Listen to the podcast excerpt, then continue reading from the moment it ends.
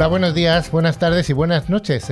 Bienvenidos y bienvenidas a esta nueva edición de News Click Cyber, el programa semanal dedicado a la ciberseguridad y a la tecnología dirigido a todo el mundo de habla hispana. Un programa que realizamos desde el año 2018 desde Madrid y como digo, nos dirigimos a todo el mundo y además elaboramos el programa gente que nos dedicamos profesionalmente a la ciberseguridad. Hoy el equipo está formado, empiezo por mi derecha, por don Sergio. Hola, don Sergio. Hola a todos, ¿qué tal? A mi centro izquierda tengo a don Carlos Valerdi. ¿Qué tal la semana pasada que estuviste de realizador? Pues muy bien, la verdad que muy bien, me sentí muy cómodo, me gustó mucho, así que espero que se repita. Y bueno, buenas tardes, buenos días, buenas tardes y buenas noches a todos. Tengo a mi extrema izquierda hoy a Patricia. ¿Qué tal, Patri? Muy bien, te dije que repetiría y aquí estamos. Hombre, y, tripitirás, ¿no? Seguro. tenemos allí en las islas lejanas, en Mallorca, tenemos a don Joan. Hola, Joan. Tal la vista nocturna de la catedral, Carlos? Bueno, es que la semana pasada estuve por allí por Mallorca y por eso no estuve en el programa, estuve haciéndole una visita a Joan. Una ciudad muy Vino a verme. Y también aprovecho para dar la bienvenida al invitado. Es un invitado al que tenía ya ganas de tener aquí. No es que le tuviera ganas, sino que tenía ganas de que él estuviera aquí. Tenemos ni más ni menos que a uno de los personajes más interesantes de, dentro de la ciberseguridad aquí en España. Es el inspector jefe Casimiro Nevado de la Dirección General de la Policía y además el coordinador de Cyberworld, que por eso está aquí. ¿Qué tal, Casimiro? Buenas tardes a todos, muchas gracias por la invitación. Bueno, desgraciadamente no estás aquí en el estudio, pero estás en un sitio muy que me, le tengo yo mucho cariño. Estás en Ávila. Así que un recuerdo para la murallita. Bueno, la murallita la tengo, un poquito más lejos, pero mira, desde, desde aquí, desde la Escuela Nacional de Policía, recibimos ese salto. Muy bien, eh, damos las gracias al mago de los potenciómetros, al pulpo de las teclas, a don Alejandro, que hace que toda la señal llegue. Hola Alejandro. Hola, buenas. Y finalmente estoy yo y os proponemos que nos acompañéis durante los 50 minutos que nos llevan, nos llevarán hasta el concurso.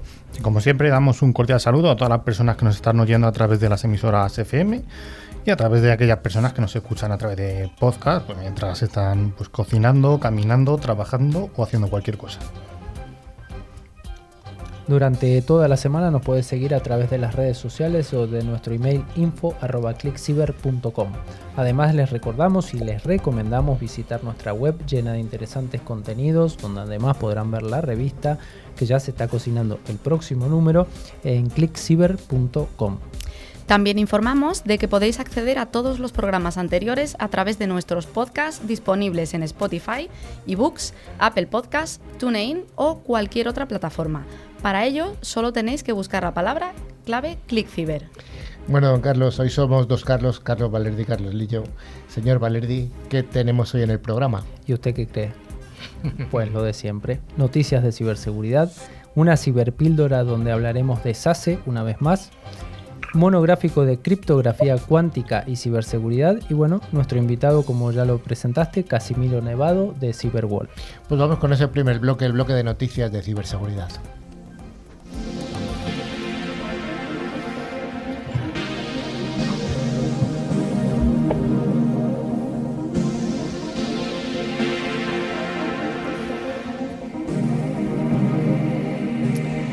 Como todas las semanas damos las gracias a Netscope, solución tecnológica que protege los entornos cloud por traernos esta sección de noticias y arrancamos con Indra, esta empresa tecnológica española que se encarga de instalar un sistema de alertas masivas a móviles para emergencias nacionales. Hmm. Sí, este nuevo sistema será capaz de enviar alertas geolocalizadas a los dispositivos de todas las personas en un área de emergencia. Desde el primer día será accesible para todos y llegará sin coste alguno para el usuario, ya sea residente local, ciudadano nacional, en tránsito o un visitante extranjero, independientemente de su elección de proveedor de servicios o de teléfono móvil. La solución aprovecha la infraestructura de telecomunicaciones existente, proporciona una recepción sencilla de alertas en varios idiomas y analiza la efectividad de la comunicación para actividades eh, de mitigación posteriores. Se prevé que cumpla con el marco regulatorio de privacidad de datos, permitiendo a los organismos de seguridad pública enviar una alerta en pocos segundos sin compartir ningún dato personal. De este modo se aspira a mejorar el proceso de información en caso de emergencia asegurando que los mensajes sean recibidos por los residentes en las zonas afectadas y por los transeúntes que pasen por ahí. Además, el sistema AML, Advanced Mobile Loca- eh, Location, permite que los centros de atención de llamadas 112 reciban la geolocalización de la persona que está llamando. Sí, la Red Nacional de Información, RENAIN, supondrá un instrumento de anticipación de riesgos para facilitar una respuesta eficaz ante cualquier situación de emergencia, ya que facilita el acceso a información sobre los riesgos conocidos y sobre los recursos disponibles, asegurando así el intercambio de información con el Sistema Nacional de Protección Civil. Protección Civil está elaborando una plataforma tecnológica que permita visualizar de manera única y compartida el Mapa Nacional de Riesgos, cuya versión inicial se estima que estará operativa en noviembre de 2022. Bueno, vamos a dar una noticia sobre Rusia, ¿no? que está estas semanas muy de moda. Rusia ha robado tractores en Ucrania y su fabricante los ha desactivado, Sergio. Mm, Sí, otra, de las noticias de esta semana, porque viene de, de Ucrania, es que hace unas semanas miembros del ejército ruso robaron tractores y máquinas cosechadoras valoradas en más de 5 millones de dólares en la ciudad de Melitopol, allí en Ucrania. La sorpresa fue que tras trasladar los 800 kilómetros a la región eh, de Chechenia, en la que pensaban usarlos, pues eh, bueno, había una sorpresita y es que no podían arrancarlos. El problema en este caso, eh, como has dicho, no, no re- no residían los tractores. de hecho, resulta que el fabricante, que es John Deere, los había desactivado de forma remota. Las cosechadoras robadas, cada una con un valor de 300.000 euros, fueron trasladadas a una localidad de Chechenia, pero cuando los rusos intentaron ponerlas en marcha, vieron que no era posible. John Deere las había desactivado gracias a la función de bloqueo remoto. Sus equipos agrícolas incluyen esa función y un receptor GPS, pero la polémica es clara a pesar de los acontecimientos. Mm, Esto obviamente ofrece ventajas interesantes a la hora de actualizar y mejorar los equipos o corregir fallos como si fuera una, una aplicación más de nuestro móvil o nuestro PC, pero también conlleva cierta polémica ya que es una forma de evitar intervenciones de los propios usuarios sin necesidad de contactar con el fabricante. De hecho, esta práctica ha hecho que lo de hackear tractores e instalar un firmware no autorizado para liberarlos sea ahora algo pues más o menos común. Bueno, esta noticia ya la comentasteis un poco la semana pasada, pero es que nos parece tan curiosa y tan divertida además, es que había que volver a contarla. Aparte que hay un artículo en la última revista donde se habla de la ciberseguridad en los coches y hablamos de estos sistemas de telemetría, Ujú. geolocalización y todas las cosas que se pueden hacer de forma remota. Así que ah, los invitamos a que lo lean. Recordamos una vez más que hay un concurso al final del programa y el concurso tendrá una pregunta. Y esa pregunta es que una de las noticias que vamos a dar es falsa, es una noticia fake. Así que ahí queda el aviso. La siguiente noticia. China ha espiado el avión hipersónico de la secuela de Top Gun, probablemente confundida por su realismo. Sí, confirmado por la Marina de los Estados Unidos, que de hecho ha colaborado extensivamente en la producción de la película, y hecho público por uno de los productores de la película, pues un satélite chino ha girado y se dirigió a una ruta diferente para fotografiar uno de los aviones usados en el rodaje, porque según parece pensaron que era real. Quizás haya que excusar a los chinos porque la aeronave, que se fabricó a escala real como un prototipo pero sin capacidad de vuelo, ha sido diseñada y construida por Skunk Works. Es el grupo de tecnología avanzada de Lockheed Martin, responsable de algunos de los aviones más famosos como el F-35 o el SR-71, que muchos conoceremos como el Blackbird de la película X-Men. Así que no es de extrañar que cuando Skunkworks y los productores de Top Gun 2 construyeron un modelo a escala real del SR-72, pues China decidiera cambiar la órbita de uno de sus satélites espías para tomar notas. La siguiente noticia está muy de moda. Vamos a hablar de, cómo no, de Pegasus y al que el CNI ha espiado el móvil de Joaquín Reyes durante dos meses creyendo que era Carles Puigdemont. El. Centro Nacional de Inteligencia adquirió en la primera mitad de la pasada década, el sistema Pegasus, el, el programa de la empresa israelí NSO, que utilizó para espiar a los líderes del proceso y también al humorista Joaquín Reyes. Lo confundimos con Puigdemont otra vez, confirma una fuente cercana al Servicio Secreto Español. Empezamos a sospechar que algo se había hecho mal porque cansino, gambitero, mangurrián y trofollata eran palabras usadas por el falso Puigdemont todo el rato en sus conversaciones privadas y no parecían catalanas, admite la fuente consultada. Sí, el abogado del cómico ha exigido una investigación interna que aclare los motivos del Joaquín Reyes Gate. El propio Reyes también ha declarado que le han detenido ya 32 veces al confundirle con Puigdemont, a pesar de que solo se, se disfrazase de él una vez, incluso no descarta el exilio. Bueno, a ver, que habrá que ver el pobre Joaquín Reyes donde se exilia. Yo creo que, no sé, Mónaco no sé, algún país de estos así que no tenga tratado de extradición con España. Seguimos con la siguiente noticia. Disco, el Discord oficial del mercado de NFTs Ospensa, OpenSea es hackeado una vez más, Sergio. Y el pasado viernes 6 de mayo, el servidor de Discord del popular mercado de NFT OpenSea fue hackeado, provocando que incluso en las redes sociales de dicho mercado advirtieran a los usuarios de no entrar en Discord. Eh, entonces, bueno, eh, mientras se mantiene este, esta investigación, eh, esto es lo que se propone. De primeras, los hackers utilizaron dicho servidor para intentar hacer a los usuarios acceder a un sitio de phishing falso, a través de vídeos de YouTube o noticias de colaboraciones falsas que incluían dicho enlace al sitio fraudulento. El primer mensaje de los infractores fue la supuesta colaboración con la popular plataforma de vídeo YouTube, donde proclamaban otorgar un pase de acuñación para un proyecto gratuito a tu elección. Un tiempo después, el atacante volvió a acometer con un segundo intento donde se alentaba a los usuarios a darse prisa con el enlace directo al sitio fraudulento, ya que afirmaba que el 70% de las acuñaciones que se estaban regalando habían sido reclamadas. De momento se estima que un mínimo de 13 billeteras estén comprometidas según los datos on-chain y el NFT robado con más valor tiene un precio aproximado de 3,33 Ethereum lo que se traduciría en el mercado aproximadamente, cogido un poco con pinza viendo lo que pasó últimamente, como unos 9.000 dólares. De momento, todo apunta a que el acceso se obtuvo a través de, una, eh, de, un exploit mediante webhooks con los que fácilmente pudo hacerse con el control del servidor. Esta tendencia no es nueva, ya que últimamente se han visto ataques que se nutren de las vulnerabilidades que acarrean estos complementos para servidores. La siguiente noticia nos habla de Heroku, que ha publicado algunos detalles sobre el ataque a sus infraestructuras, en el que se comprometieron algunos repositorios privados en GitHub y se consiguió exfiltrar algunas cuentas de correo junto con sus contraseñas cifradas de clientes. Lo primero es saber qué es Heroku. Es un servicio PaaS, plataforma como servicio, que permite a desarrolladores construir, desplegar y administrar sus aplicaciones directamente en la nube. Bien, pues en la noticia que nos afecta, el pasado 7 de abril de, este año, de 2022, un atacante obtuvo acceso a una de las bases de datos de la plataforma Heroku, consiguiendo descargar tokens o out de integraciones con GitHub de algunos clientes. El acceso se consiguió gracias a un token comprometido que permitía acceder a una de las máquinas de Heroku. De acuerdo con GitHub, el 8 de abril el atacante consiguió enumerar algunos metadatos de los clientes utilizando esos tokens sustraídos. Al día siguiente, el 9 de abril, descargó algunos repositorios de GitHub privados que contenían código perteneciente a Heroku. Y tres días después, el 12 de abril de 2022, GitHub detectó la actividad sospechosa, notificó al Salesforce al día siguiente, momento en el que Heroku pues, comenzó su investigación. Tras determinar el alcance, Heroku revocó todos los tokens de integración con GitHub el 16 de abril de 2022, lo que impedía a los clientes desplegar sus aplicaciones desde GitHub. Desde el momento, la integración con GitHub sigue deshabilitada hasta garantizar la seguridad de todos sus usuarios.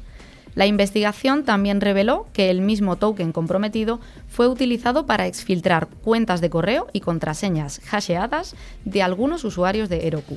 Sí, como medida, Heroku ha rotado todas sus contraseñas internas y está obligando a todos los usuarios a que restablezcan sus contraseñas. Por el momento no se conoce eh, ni el origen del atacante ni cómo se obtuvo el token comprometido. Y ya para acabar vamos a contar las vulnerabilidades que hemos encontrado esta semana, mejor dicho, que se han encontrado esta semana. Y como, pues, y como siempre, bueno, hablamos de distintos productos. Esta semana os vamos a traer algunos de los grandes hits de los últimos días, Sergio. Se han descubierto vulnerabilidades en el Spring Framework, eh, que es uno de los frameworks de, Java. En concreto, se han descubierto tres vulnerabilidades que permitirían ejecutar código remoto, eh, RC, por sus siglas en inglés, aunque todavía está en fase de prueba sobre cómo explotar esas vulnerabilidades, por lo que podrían ejecutarse otras intrusiones u otros malwares por, por descubrir. Así que si alguien usa Java Spring Framework eh, para sus aplicaciones y no está actualizado, que lo haga cuanto antes. También se han descubierto últimamente vulnerabilidades en el motor de bases de datos de MySQL. De hecho, son más de 20 vulnerabilidades y aunque ninguna de alta gravedad, también recomendamos actualizar ya que el último parche las corrige. Pues 20 que no las vamos a nombrar porque sería un poco cansino, como decía antes eh, Joaquín Reyes. Bueno, pues hasta aquí las noticias que ha habido un poquito de todo. Hemos tocado temas más tecnológicos, temas curiosos y, como no, temas de Rusia. La ciberseguridad es uno de los sectores más pujantes de las tecnologías de la información. Si te interesa estar al día de los ciberataques y de cómo defendernos, escucha cada semana a Carlos Lillo y su equipo de expertos en NewsClick Ciber.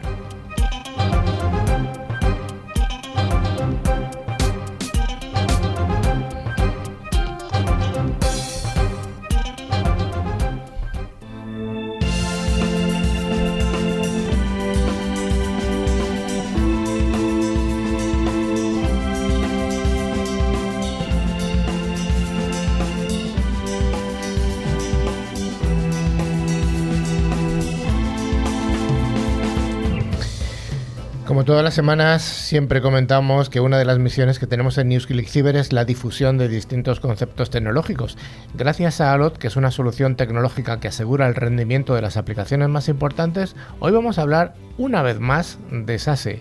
El Security Access Service X, o SASE, pronunciado SESI en inglés, es un concepto emergente de, de, ciberseguridad que Gartner describió por primera vez ya en el informe en agosto del pasado 2019 el futuro de la, seguridad, de la ciberseguridad en la nube y de alguna manera se amplió su hoja de ruta estratégica hasta el año 2021 para una convergencia SASE. Estamos ya en el pleno año 2022 y SASE parece que ha tomado un rumbo interesante, ¿no, Carlos? Sí, Carlos, así es. Pero bueno, antes de sumergirnos un poco en los detalles de SASE, también es importante entender un poco de antecedentes de este nuevo término. Los enfoques y tecnologías de red existentes simplemente ya no proporcionan los niveles de seguridad y control de acceso que necesitan las organizaciones digitales. Estas organizaciones exigen un acceso inmediato e ininterrumpido para sus usuarios sin importar dónde se encuentren. Con el aumento de los usuarios remotos y las aplicaciones de software como servicio o SaaS, los datos que se trasladan del centro de datos a los servicios en la nube y el mayor tráfico que se dirige a los servicios en la nube pública y a las sucursales que eh, al centro de datos han surgido la necesidad de un nuevo enfoque para esta seguridad en la red. Y bueno, ¿y y qué es así? Pues es la convergencia de las redes de área amplia o WAN y los servicios de seguridad de red como CASB, Firewall as a Service y Zero Trust, en el único modelo de servicio suministrado en la nube. Según Gartner, las capacidades de SASI se entregan como un servicio basado en la identidad de la entidad, el contexto en tiempo real, las políticas de seguridad y cumplimiento de la empresa y la evaluación continua del riesgo confianza a lo largo de las sesiones. Las identidades de las entidades pueden estar asociadas a personas, grupos de personas, es decir, sucursales, dispositivos, aplicaciones, servicios, sistemas IoT o ubicaciones de computación de borde. Bueno, y nuestro amigo Garner espera que para 2024 al menos el 40% de las empresas tendrán estrategias explícitas para adoptar SASE frente a menos del 1% que había a finales del 2018. Una arquitectura SASE identifica a los usuarios y dispositivos, aplica la seguridad basada en políticas y ofrece un acceso seguro a las aplicaciones o a los datos adecuados. Este enfoque permite a las organizaciones aplicar un acceso seguro sin importar dónde se encuentren sus usuarios, aplicaciones o dispositivos.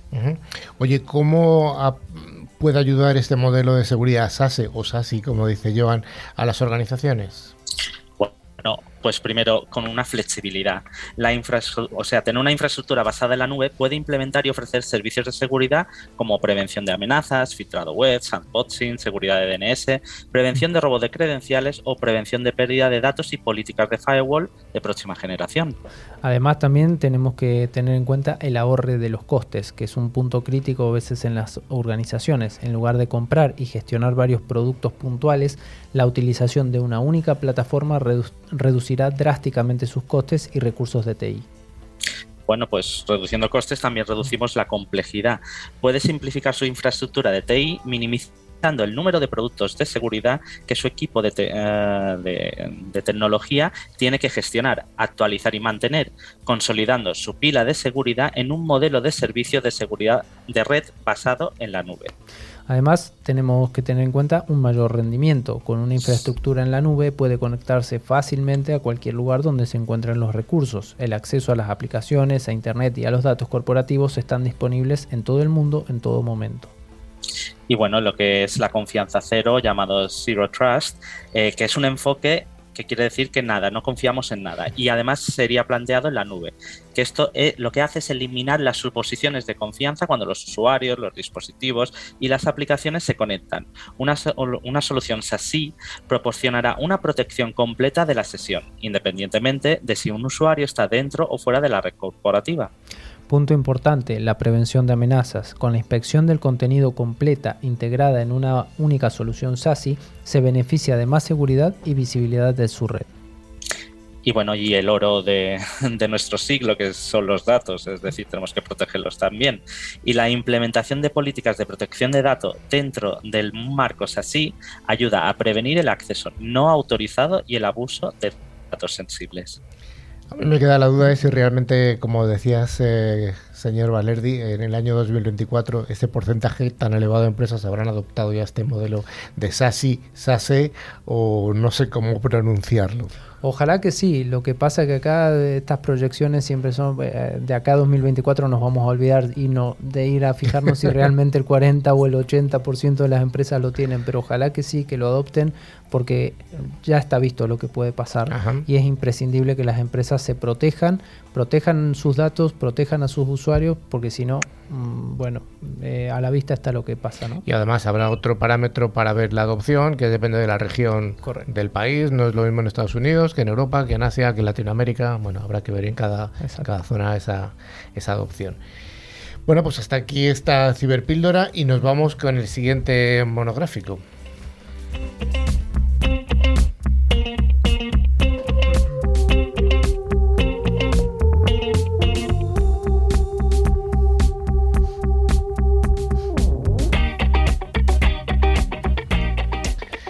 Pues como estábamos comentando, la sección de monográficos siempre es ofrecida por ForcePoint, fabricante líder en seguridad convergente con un amplio catálogo de soluciones en ciberseguridad. La ciberseguridad parece haber encontrado un aliado estratégico perfecto en la tecnología cuántica para hacer frente a los ciberataques más hábiles, más inteligentes. ¿Sabes qué es la criptografía cuántica? ¿Sabes qué es la distribución de claves cuánticas? Uy, pues vamos a intentar contarlo. ¿Qué es la criptografía cuántica, don Joan? Bueno, pues como nos dice la enciclopedia Larus digitalizada, es decir, la Wikipedia, la criptografía cuántica es la criptografía que utiliza principios de la mecánica cuántica para garantizar la absoluta confidencialidad de la información transmitida. La criptografía cuántica, como bueno, como idea se propuso en 1970, ya tiene sus añitos, como vemos, pero hasta 1984 no se publicó el primer protocolo. Una de las propiedades más importantes de la criptografía cuántica es que si un tercero intenta espiar durante la creación de la clave secreta, el proceso se altera advirtiéndose al intruso antes de que se transmita información privada.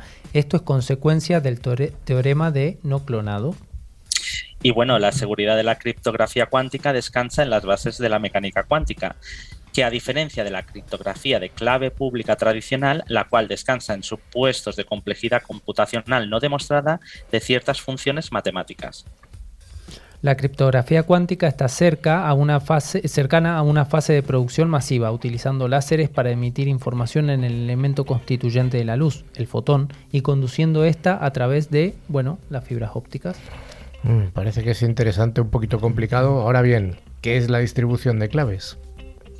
Bueno, vamos a ver si podemos explicarlo de una forma sencilla para que los oyentes lo, lo, entiendan de una manera fácil. Bueno, pues cada vez que mandas un correo o indicas tus datos bancarios en una compra o te suscribes a un servicio online, y algunas de estas cosas más que, to que, todos hacemos, estos datos dependen de la fortaleza de los sistemas de seguridad para no acabar en manos de los ciberdelincuentes. Ya sean los datos personales de un usuario en Internet o los documentos confidenciales de empresas y gobiernos, todo es susceptible de sufrir un ataque informático. Yo recuerdo en una conferencia ya por 2005 el Master of Philosophy en Matemáticas y Ciencias de la Computación, el doctor Enrique de Chaparro, nos contaba que el ordenador más seguro era aquel que estaba apagado y desconectado de todo tipo de cable en una cámara acorazada dentro del Pentágono y custodiado por el ejército chino. Era una analogía bastante graciosa, pero para que entendiéramos que todo el resto que no fuera ese ordenador es vulnerable de ser atacado. Por ello, esta información está protegida por sistemas de encriptación como los asimétricos RSA, cuya clave es producto de dos números primos muy largos.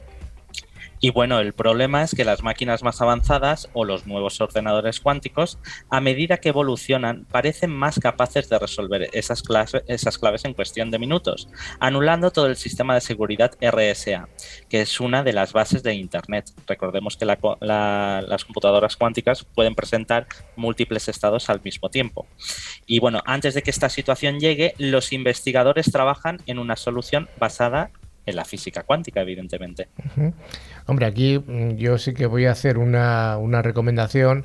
Ya hay un curso fantástico por internet que dirige el profesor Ramio, que es uno de los mm, grandes gurús de la criptografía, y recomiendo a todo el mundo que lo siga. Es un curso bastante largo. El profesor Ramio estuvo aquí en el programa hace ya bastante tiempo. Es un profesor de la Universidad Politécnica de Madrid y es un pues un sabio, ¿por qué no decirlo?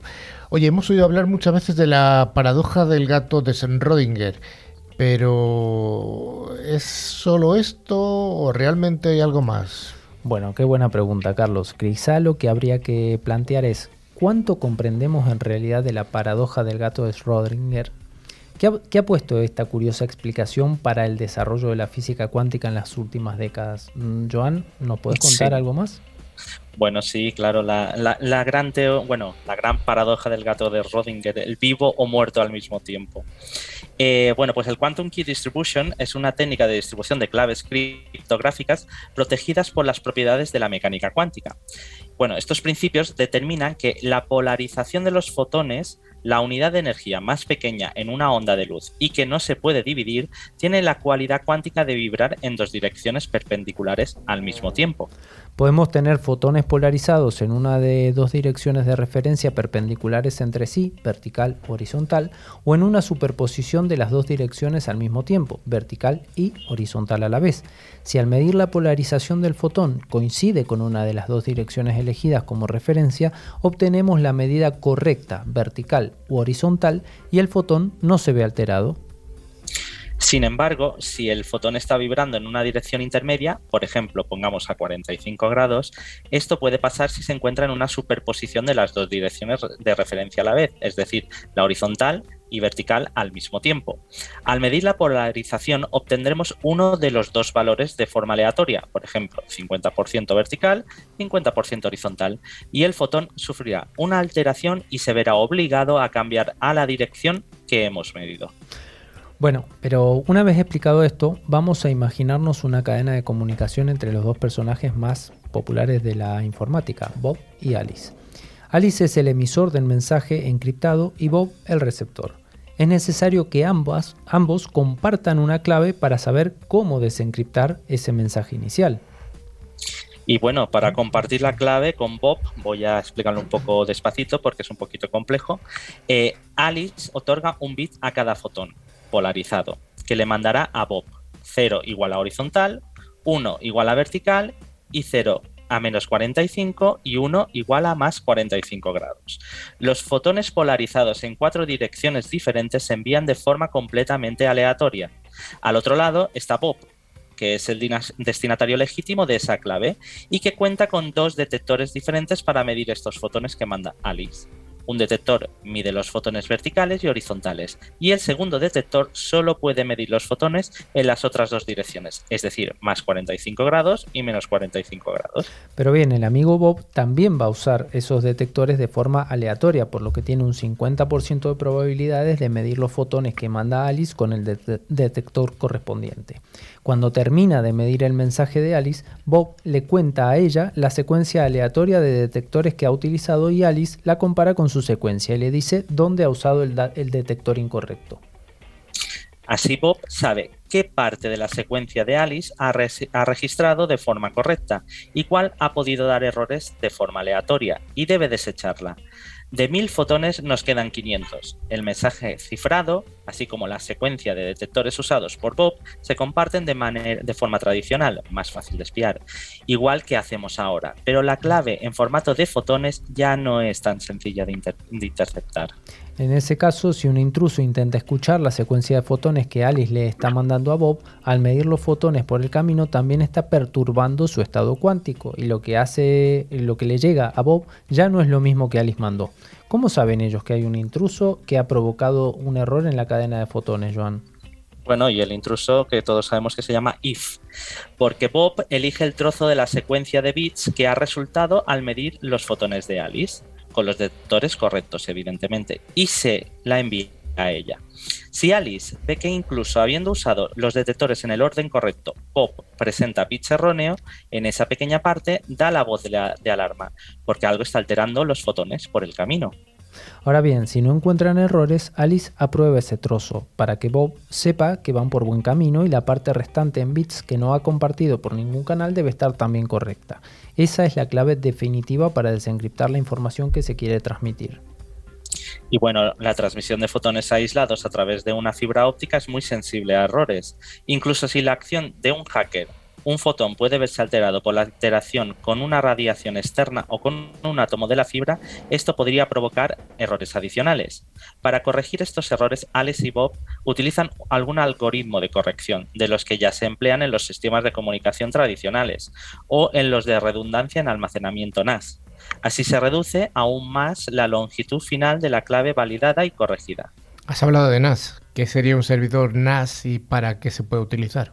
Bueno, tras todos estos procesos de comprobación, la clave final es una parte pequeña de la secuencia original que Alice emitió. Para mayor seguridad, todo este proceso entre Alice y Bob se repite cada pocos segundos renovando las claves de encriptación y reduciendo en gran medida las probabilidades de un hackeo.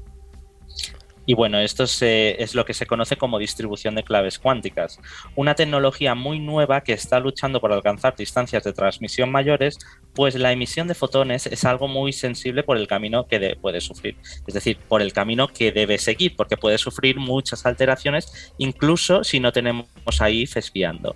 Los productos que ya se están comercializando alcanzan decenas o centenas de kilómetros. Para alargar estas distancias se está recurriendo a nodos de repetición, que hacen la misma función que Alice Bob, una y otra vez y que podéis ver en esta red construida en China.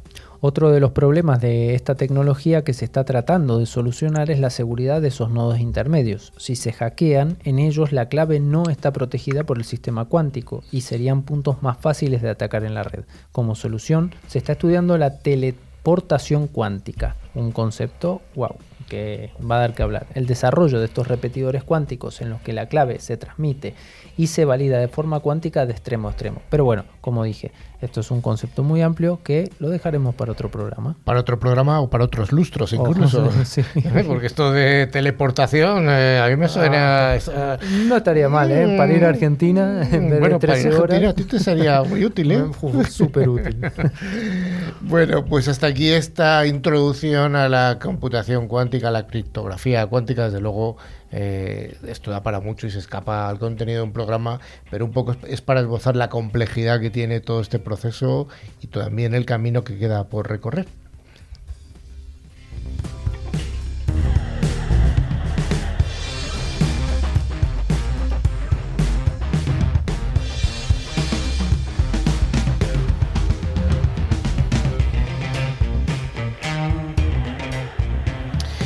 Pues gracias por seguir aquí en NewsClick Cyber y como decíamos al principio tenemos el honor y el placer de tener con nosotros a Casimiro Nevado que es inspector jefe de la Dirección General de la Policía de aquí de España y además es el coordinador de Cyberworld. ¿Qué tal Casimiro? Buenas tardes a todos. Oye, que la primera pregunta muy fácil, ¿qué es un inspector jefe? Bueno, pues un inspector jefe es una categoría profesional dentro de la escala de categorías del Cuerpo Nacional de Policía, ¿no? Son distintas categorías eh, en las que se van escalando profesionalmente, como cualquier carrera profesional en cualquier empresa en cualquier otra institución eh, pública, eh, mediante un sistema de promoción, de oposición o de antigüedad. Y, bueno, inspector jefe es una de, las que componen a la escala ejecutiva de, Policía Nacional. Muy bien. sin embargo, estás aquí por ser el coordinador de Cyberwall, que es un programa, un programa, una iniciativa que ya lleva bastantes años de recorrido. ¿Puedes contar un poquito del origen de Cyberwall? Bueno, pues eh, comenzó, pues como dices ya, hace eh, casi cinco años. Eh, la idea que tuvimos aquí varios profesores de la Escuela Nacional de Policía, pues era eh, realizar una, acción formativa, divulgativa de la cultura de ciberseguridad y, de las labores de prevención de Policía Nacional para intentar conectar con, el sector privado y con el, con el sector académico. La primera idea era hacer un pequeño seminario para, para comenzar con esos contactos y ese pequeño seminario se convirtió en un congreso en el 2019 al cual acudieron casi 4.000 personas. 4.000 personas son ya bastantes personas, ¿eh? Has hablado, has hablado mm, antes de que sigas, de la Escuela Nacional de Policía, donde estás ubicado, que es en Ávila. ¿Puedes escribir un poquito qué es esta escuela? Bueno, pues la Escuela Nacional de Policía es el centro de formación por el cual tienen que entrar, tienen que pasar todos los policías, ¿no? Eh, eh, todos los opositores que aprueban la oposición, o bien por escala básica, el acceso de policía normal, como podríamos decir, que todo el mundo conoce, o bien mediante la escala ejecutiva, el acceso directamente como inspector, pues tienen que venir aquí a formarse a, este centro, ¿no? a la Escuela Nacional de Policía, unos durante un año académico más las prácticas posteriores y otros durante dos años más correspondientes prácticas. ¿no? Entonces aquí se le da una formación generalista de lo que es la, función policial y, tras ese periodo pues salen a las plantillas a hacer sus prácticas y si aprueban las prácticas pues juran el cargo y ya son profesionales. Aquí dentro de la Escuela Nacional de Policía tenéis algún otro, formáis a otro tipo de colectivos o solamente policía de España? Sí, no, no, aquí tenemos muchísimas policías. Ahora mismo, por ejemplo, eh, somos una de las academias de Frontes, que es la Policía de Fronteras de la Unión Europea. Eh, tenemos también a todos los policías de Castilla y León y tenemos al Servicio de Vigilancia Aduanera del Ministerio de Hacienda. ¿Y tenéis colaboraciones con otros países o, no? Sí, eh, por ejemplo, hay un intercambio de alumnos que, vienen a, realizar el segundo curso de escala ejecutiva eh, de distintos países, principalmente de Iberoamérica por el tema del idioma, ¿no? Y se suelen hacer distintos intercambios. Ahora mismo, por ejemplo, uno de los compañeros de aquí de la escuela pues está haciendo el curso en Chile. Muy bien. Eh, esta, esta escuela, bueno, que yo la he visitado además recientemente, la verdad es que es impresionante. Es un, como un campus universitario a lo bestia, eh, con, la gente que duerme allí. No sé, mm, es como un pequeño pueblo, una, una pequeña ciudad. O no tan pequeño, no lo sé. Sí, sí, es como, como, tú dices, es un campus universitario. De hecho, fue, ese fue el proyecto original eh, cuando se empezó a construir en 1980, una delegación del Ministerio de Interior que visitó los campus universitarios de Estados Unidos para directamente copiar algunos de los proyectos y eso fue, el, eso fue lo, que, lo que llevó al resultado de la Escuela Nacional de Policía. Bueno, visto esto, volvamos a, a Cyberworld. Cyberworld en el año 2019 tiene una audiencia o de personas que están allí eh, atendiendo de 4.000 personas. 4.000 personas. Los años siguientes, evidentemente, esto no se puede hacer presencial por el tema de la pandemia y llegamos a este año. Eh, ¿Cómo se está organizando Cyberworld para este año? Pues con mucha ilusión ¿no? y muchísimo trabajo. Ahora mismo estamos en la fase final, nos queda prácticamente un mes y poco porque se tiene previsto que sea del 21 al 23 de junio. Y bueno, y el equipo de trabajo pues a máximo rendimiento, ¿no? Eh, muy contentos por la acogida que hemos tenido sobre, del público, de, de, patrocinadores y gestionando todo eso, ¿no? Eh, porque es muy difícil cuadrar una agenda de dos días y medio en el que puedan participar más de 100 ponentes ¿no? en las aulas, aparte de, las ponencias centrales eh, institucionales y de patrocinadores en el auditorio. ¿no? Entonces estamos en esa fase crítica de muchísimo trabajo, en la que dormimos muy poco y en la que sufrimos mucho estrés, y, pero bueno, con mucha ilusión pues seguimos adelante. Sí, pero luego el día siguiente, el día 24, dices, uff, lo bien que habrá salido, ¿no? Seguro. El día 24 es el más peligroso de todo, porque es cuando te relajas y es cuando te vienen todos los males que has, que has disimulado los meses anteriores. Oye, ¿cuál es el. ¿Tenéis algún objetivo claro para este año o, es más o menos lo de todos los años? Algo así concreto. Bueno, pues este año eh, a esta edición le hemos nombrado C Responder y queremos dar un papel principal pues, a todos esos profesionales que están en primera línea de la seguridad. ¿no? Pues si hablamos de ciberseguridad, pues a esos trabajadores que se están que se, las están jugando en los OPS, ¿no? Eh, en, los centros de respuesta y también pues porque nosotros somos así, ¿no? O sea, Policía Nacional estamos en primera línea de la seguridad también, pues una especie de, homenaje a los nuestros también, ¿no? A los que a nuestros investigadores y a, nuestros policías que están ahí en primera línea, como decía, horas y horas sacrificando tiempo familiar pues eh, por todos nosotros en labores de prevención e investigación pues para evitar que, el cibercrimen en este caso pues siga expandiéndose ¿no? Oye, aparte de, de Cyberwall, en la, en la Escuela Nacional de Policía, ¿se imparte algún tipo de formación a la, a la escala básica de policías en cuanto a ciberseguridad? Sí, a la escala básica y a la escala ejecutiva, los dos. Eh, ahora mismo eh, tenemos un muy interesante proyecto de nuevas asignaturas de ciberseguridad eh, y, bueno, ciberseguridad, vamos a llamarlo de seguridad digital, ¿no? porque son más amplias y capacitación de todos estos alumnos para que cuando salgan a las distintas unidades, ya sean de investigación, de prevención, pues tengan esas habilidades y esas capacidades que puedan desenvolverse en el mundo digital, que no es, eh, que no es un universo paralelo al mundo físico, sino que es totalmente relacionados ambos, ¿no? Somos, estamos en el mismo mundo, ¿no? Y esa es la idea que queremos transmitir también en Cyberworld, ¿no? No hay, no hay dos mundos distintos, uno digital y otro físico, sino que ambos se tocan y son, y son lo mismo, ¿no? Por tanto, un policía, esté en cualquier unidad, debe tener esas capacidades de en este, en este mundo digital. Oye, y en cuanto a la participación de patrocinadores, ¿os cuesta encontrarlos o ya, habéis, ya tenéis un rodaje y es sencillo? Bueno, pues eh, vamos a reconocer que la marca Policía Nacional es muy atractiva, ¿no? Entonces, pues eh, estamos orgullosos y estamos muy contentos de poder contar con un elenco de patrocinadores fieles y nuevas empresas que se adhieren al proyecto, ¿no? Y, bueno, nosotros eh, vamos a todos los eventos, intentamos ir a todos los eventos para intentar eh, atraer a cuanto más patrocinadas y a cuantas más empresas eh, mejor, ¿no? Pero no, no por el tema del patrocinio, sino por esa colaboración, esa coordinación público-privada de la que te estaba hablando, que era la esencia del proyecto. Hay otra iniciativa paralela que es la Cyber Academy, la Cyberwall Academy o Academy Cyberwall. ¿Puedes contar un poquito de esta iniciativa? Sí, pues como has comentado, ¿no? Eh, eh, llegó la pandemia, eh, se nos vino abajo el Congreso del año 2020 y decidimos que teníamos que hacer algo, ¿no? Porque no nos podemos quedar parados y tenemos que llegar al público, ¿no? Entonces intentamos trasladarlo al formato online, pero pensábamos que un congreso se salvaría con todas las acciones que había en esos, en esos meses, ¿no? De todos los congresos online que se, que se hicieron y decidimos pues hacer algo más permanente, que fuese un curso en nuestra primera idea era un pequeño curso en el que estuviese siempre disponible, que la gente se pudiese formar y, fomentar esa labor de, difusión de la cultura de la ciberseguridad y, prevención. ¿no? Ese pequeño curso nos volvió a pasar como la, como con el Congreso.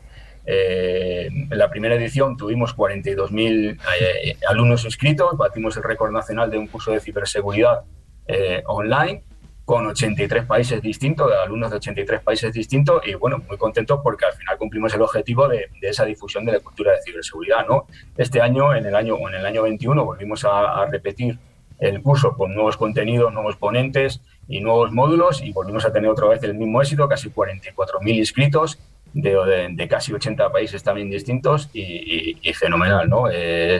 contamos con, con la colaboración fundamental de todos los ponentes y los profesores que participan de una manera altruista en este proyecto, que, facilitan su tiempo, que ponen a disposición todo nuestro su tiempo, y con 16 módulos formativos este año de, una calidad tremenda. Ahora mismo estamos con el módulo de Smart Cities y seguridad, que es, que es, una, que es un tema apasionante, ¿no? que ya no es el futuro, sino es el presente que nos está pisando y, muy contentos con esta parte online del proyecto CyberWorld. Uh es un programa, un podcast, incluso eh, streaming de, vídeo que se escucha, se lee, se sigue, no solamente en España, sino también en Latinoamérica y en Estados Unidos también hay, un seguimiento importante. ¿Todos los contenidos de CyberWorld se imparten en castellano, en español? Bueno, pues en la primera edición, como le decimos con, los compañeros de CEPOL, de la formación de, Europol, pues eh, lo doblamos al, español, al, perdón, al inglés. Eh, este año lo hemos tenido más complicado porque como es un curso que no, que no, que no tiene presupuesto eh, y tenemos que tirar con lo que tenemos, pues no hemos podido conseguirlo, pero para la tercera edición estamos en eso y no solo en inglés, sino que nos lo han pedido también en árabe porque están muy interesados en que podamos traducir eh, eh, esos, contenidos para ese, para ese público. ¿no? Estamos en contacto con distintas universidades de Arabia, etcétera, etcétera, y les gustó mucho el proyecto y, vamos a intentar también traducir los idiomas. Oye, ¿y ahora eh, estáis planteando algún tipo de formación continua dentro del programa de Academy o ya existe esta formación continua?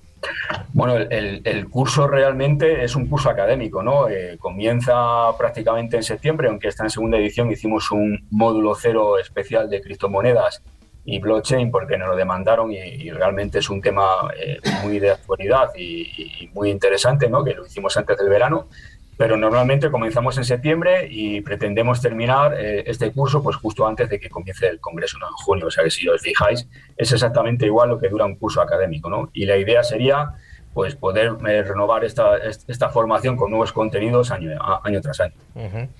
Pues entiendo que por parte de la administración tenéis todo el apoyo institucional para la iniciativa de Cyberworld. Sí, sí, eh, por supuesto. Ah, sin, duda el Ministerio de Interior está volcado en esta iniciativa por esas funciones de, difusión de cultura de seguridad y, de prevención. Y aparte del Ministerio, pues contamos con, siempre con la colaboración de los compañeros de ENCIBE, del Centro Cristológico Nacional. Desde luego, además, es un prestigio para la, Policía Nacional este, esta iniciativa. Eh, yo la verdad es que quiero daros las gracias. Eh, y además eh, profundizar en lo que en la, función que, habéis eh, iniciado vosotros ya hace cinco años. Nosotros eh, cuando fundamos Newsclick hace ya cuatro, bueno casi con un añito de diferencia con respecto a vosotros, nuestro lema fue formar, informar y entretener, porque pensamos que de alguna manera la ciberseguridad tiene que tener también ese componente, no voy a decir lúdico, pero sí, bueno, intentamos hacerlo aquí dentro del programa, alguna noticia falsa, porque yo creo que al público en general también le calan las cosas más fáciles cuanto más, cuanto más asequibles son, ¿no? Y, luego, por otra parte, la, la, labor divulgativa que tenéis y de formación de profesionales, yo creo que es algo fantástico y que, el sector lo reconoce. Y además me lo has dicho, en ochenta y tantos países. O sea que fantástico y, enhorabuena. Muchísimas gracias. ¿no? Es, ya no solo marca Policía Nacional, ¿no? sino nosotros, eh, como estamos convencidos de que es fundamental que todos participemos eh, en esta labor de, prevención, pues es marca España, ¿no? Lo que difundimos entre esos 80 países, ¿no? Cómo colabora una institución pública o varias instituciones públicas, Policía Nacional, INCIBE, Centro Cristológico Nacional, con las empresas, que es un modelo que creemos que en nuestro país pues puede, nos puede resultar muy familiar y muy normal, pero que en otros países no existe, ¿no? Eh, te vas al extranjero y cuando dices que colabora la Policía Nacional estrechamente con una empresa, prácticamente alucinan, ¿no? No se lo creen y contamos este proyecto y la verdad es que estamos recibiendo muchas consultas de cómo comenzamos y cómo lo desarrollamos para intentar copiarlo, ¿no? Desde luego que sí, que habéis, eh, eh, iniciado la semilla que esperemos que se desarrolle en otros países, sobre todo países de Latinoamérica, que son donde, donde estamos nosotros. Pues muchas gracias, Casimiro Nevada. no sé que quieras comentar alguna cosa que se nos quede ahí en el tintero, que la tengas ahí y dices, lo tengo que soltar, lo tengo que soltar. Sí, pues nada, nada, invitar a todos los oyentes al Congreso el del 21 al 23 de junio. Creo que en una semana o poco más anunciaremos en nuestros perfiles sociales la, la web de inscripción por supuesto, si no lo había dicho o no se había entendido, todas las acciones de Cyberworld son gratuitas. Eh, eh, la formación está dirigida tanto al perfil de profesional eh, con conocimientos como a aquellas personas que tienen un interés o que quieren, que quieren formarse o aquellos que quieren acceder pues, a una concienciación para evitar ser víctimas de los ciberdelincuentes. Y todos están invitados, como decía, del 21 al 23 a, a formar parte de este congreso. Pues muchas gracias. Ahí queda, ahí queda esta invitación y tú y yo nos emplazamos a, una, tomar una cerveza ahí en Ávila, que, merece la pena. Cuando quieras. Pues un abrazo y muchas gracias, Casimiro Levado, inspector jefe de Policía Nacional y coordinador de Cyberworld. A vosotros un abrazo.